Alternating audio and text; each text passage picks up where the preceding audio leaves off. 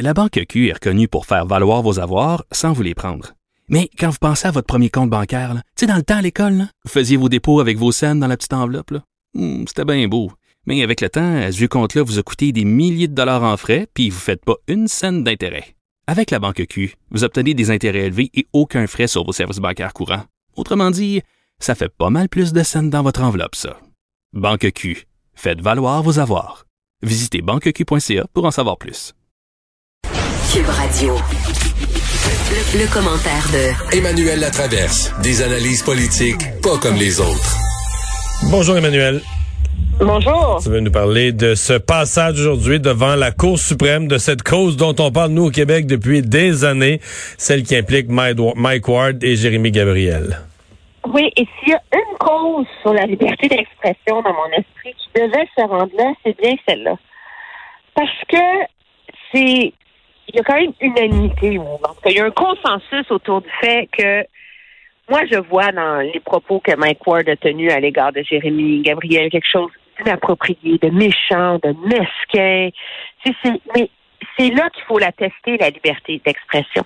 Tu peux pas la tester sur des grands concepts, des grandes causes qui font l'unanimité.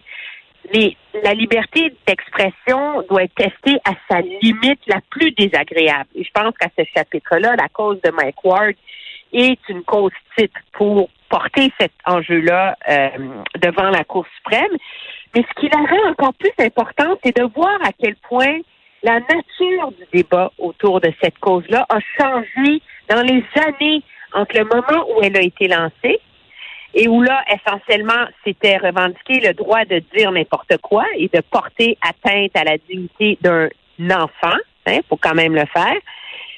Mais là, quand on est rendu en 2021, on se rend compte que c'est un jugement qui va avoir une portée sur comment est-ce qu'on encadre et on limite ou pas le cancel culture qui est à nos portes. Et c'est ça qui est intéressant dans ce débat-là, en vérité. Et les questions qui sont posées, c'est essentiellement, quand tout ça a été lancé, c'est est-ce que les tribunaux devaient limiter le droit de dire n'importe quoi, pour à peu près, si on veut vraiment encadrer ça à sa plus simple expression. Et donc, c'est la notion de est-ce que la liberté d'expression qui est encadrée en ce moment, on s'entend, hein, on peut pas le faire pour euh, attiser la haine, pour perpétrer une forme de violence, là, à l'égard de quelqu'un ou pour la sécurité publique. Mais dans ce concept de la violence, il y avait la violence psychologique aussi, de avoir des propos tellement horribles et mesquins que c'est une forme de violence.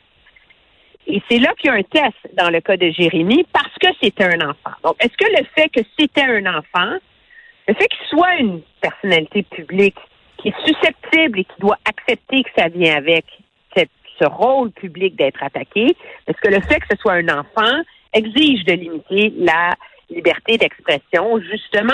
Ouais. ça, c'est une question. Puis la deuxième, le fait que ce soit un enfant qui ait exprimé sa, sa douleur, là, qui a demandé que ça cesse et qu'on continue. C'est une autre affaire. Il faut, faut l'inclure ça aussi là.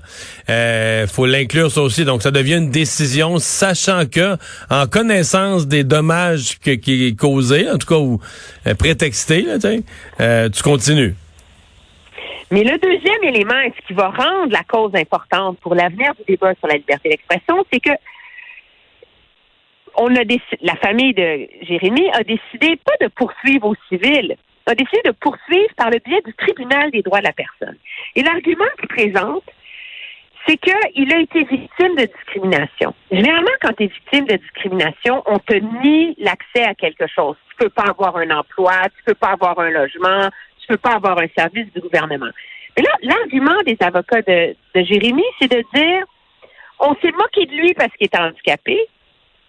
Et donc, juste ça, c'est une forme de discrimination. Et là, tu vois comment ça s'inscrit dans le débat sur le, le woke et tout le reste. Parce que c'est revendiquer le droit de ne, c'est de faire de la discrimination ton droit de ne pas être blessé. Alors, est-ce qu'une fille noire à l'université qui est choquée par les propos d'un prof va pouvoir dire qu'elle est victime de discrimination? Comprends-tu? C'est vrai que vu comme ça, euh, c'est majeur, là. Hein? Ben oui, mais, mais c'est sous cet angle-là qu'il faut le voir. pas, euh, par, par euh, idéologie de on veut lutter contre la cancel culture. C'est le choix à l'époque des avocats de Jérémy de prendre la porte d'entrée de la discrimination pour gagner. Et là, maintenant, regarde dix ans plus tard, comment on voit ce débat-là différemment. À l'époque, on trouvait que c'était naturel qu'il passe par là parce que le pauvre enfant est handicapé. Mais maintenant, hein, le débat est rendu plus loin et c'est sous cet angle-là que les juges l'ont vu aussi. Et que les juges l'interprètent et que les juges vont rendre jugement parce qu'ils ont tous soulevé ça. Et donc, ça va être très, très, très intéressant de voir quel jugement va, rendre la Cour suprême. Moi, je suis pas juriste, mais j'en ai vu d'autres causes de la Cour suprême. Je te prévois que ce ne sera pas un jugement unanime. C'était pas mal clair aujourd'hui que les juges étaient divisés sur la question. Il y en a qui s'attardaient beaucoup plus à l'âme d'un enfant, d'un enfant handicapé, du mal qui lui a été fait doit être, et donc il mérite à ce chapitre-là qu'on limite la liberté d'expression, et donc s'inquiétait de qui sera la police de la dignité humaine maintenant. Qui sera la police de la discrimination sur l'autel d'avoir été blessé? Et donc, tu vois que c'est un, ça va avoir une portée majeure quand ça va être rendu. Moi, je m'attends pas à un jugement rapide de la part de la Cour là-dessus.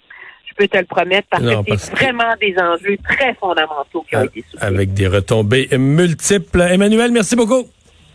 Ça me fait plaisir. Au revoir.